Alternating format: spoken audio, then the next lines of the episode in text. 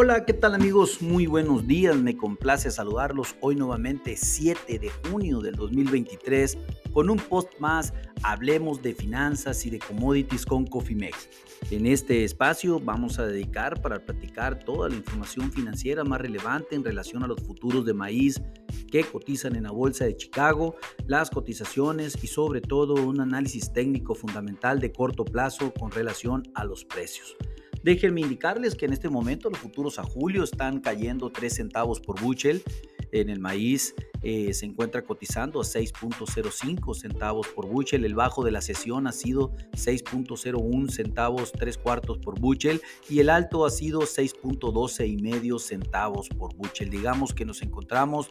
debajo de la media del comportamiento de la volatilidad del día de hoy. Hemos tenido una volatilidad más o menos de 12 centavos por bushel el día de hoy, lo cual pues es una, digamos que es una sesión eh, relativamente eh, tranquila. Los futuros de maíz pues iniciaron eh, prácticamente desde el overnight con un tema en donde ya habían aperturado a, a, la baja, sin embargo, pues el mercado de contado y los aumentos precios de la energía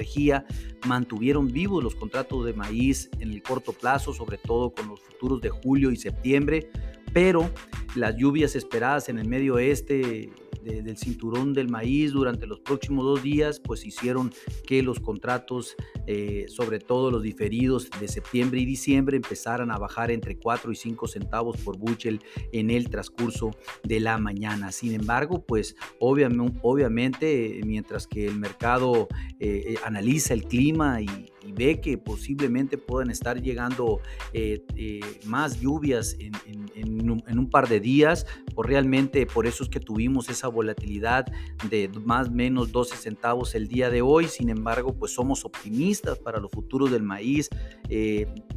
más que nada estamos convencidos de que vamos a terminar en la parte alta, de, en la parte positiva en este día, a pesar de todo que hemos estado pues por debajo de, en algunos minutos y en algunos horas también de lo que va en el transcurso de la sesión. Eh, déjenme informarles también que pues, los datos del Departamento de Energía mostraron que los productores de etanol promediaron 32 eh, mil barriles por día, mm, más de producción durante la semana que terminó el pasado 2 de junio y ya con una producción diaria promedio de 1.036 millones de barriles por día y esto pues es determinante porque nos encontramos de nuevo por encima de la barrera psicológica de, de los mil millones de barriles por día. Las existencias de etanol pues aumentaron 616 mil barriles para situarse en 22.948 millones, millones de barriles. Esto pues definitivamente es gracias también a que el mercado de la energía ha experimentado una alza. De hecho, el día de hoy está subiendo el 1.35% el mercado de la energía para situar los futuros del crudo a julio en 72.70 centavos eh, dólares por barril. Eh, déjenme informarles que tuvimos un alto de 73.19, o sea, eh, hemos tenido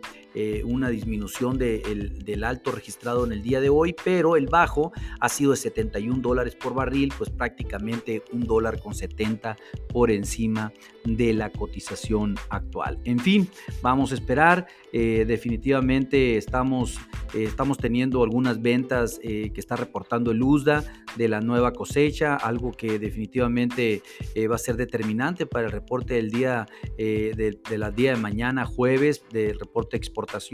no pinta bien, pero pues realmente para, para la nueva cosecha tal vez un poco mejor de lo que pudiéramos imaginarnos. Hablando pues técnicamente, los futuros del maíz eh, están eh, ahorita en,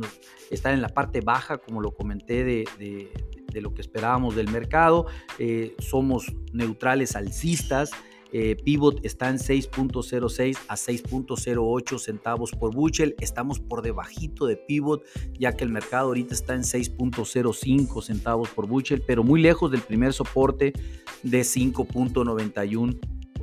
centavos por bushel. Más bien estamos prácticamente a 6.15, bueno, la primera resistencia a 6.15, o sea, a 10 centavos de la primera resistencia, pero también a 10 centavos eh, a poco más, perdón, a 16 a 14 centavos del el principal soporte, de tal manera que el mercado del maíz se mantiene por encima de la tendencia eh, bajista, lo cual indica que hay fortaleza a pesar de todos los datos negativos que salieron con el clima el día de hoy y que han perjudicado sin lugar a dudas la cotización del maíz. Esperemos, vamos a ver, eh, hay muchas noticias por salir como el tema de, de los daños sufridos por las inundaciones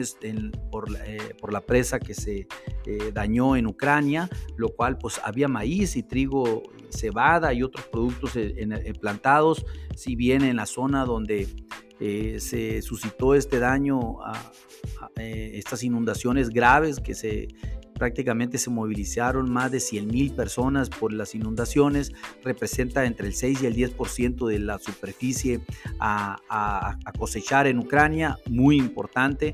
Por lo tanto, esperamos que esos eh, resultados se vean eh, disminuidos en la cosecha eh, ahora que salga el USDA con su pronóstico de producción y demanda, pues realmente sí va a tener que bajar ese 8 o 10% de la producción en Ucrania porque definitivamente esos granos no van a salir al mercado. En fin, aquí lo importante es lo que el mercado nos está experimentando. Ahorita, si bien este ajuste es importante, sí nos da la oportunidad para recrear nuestras estrategias, pensar ya en el mediano y largo plazo en un plan definido. Si ustedes no tienen una estrategia, llámenos con gusto, podemos asesorarles y hacerles un traje a la medida. O bien pónganse en contacto con nosotros por medio de este podcast o bien en info.cofimex.net y con gusto lo contactaremos. A nombre de todo el equipo de Cofimex y mío propio José Valenzuela, le doy las gracias por su atención y les recuerdo que lo peor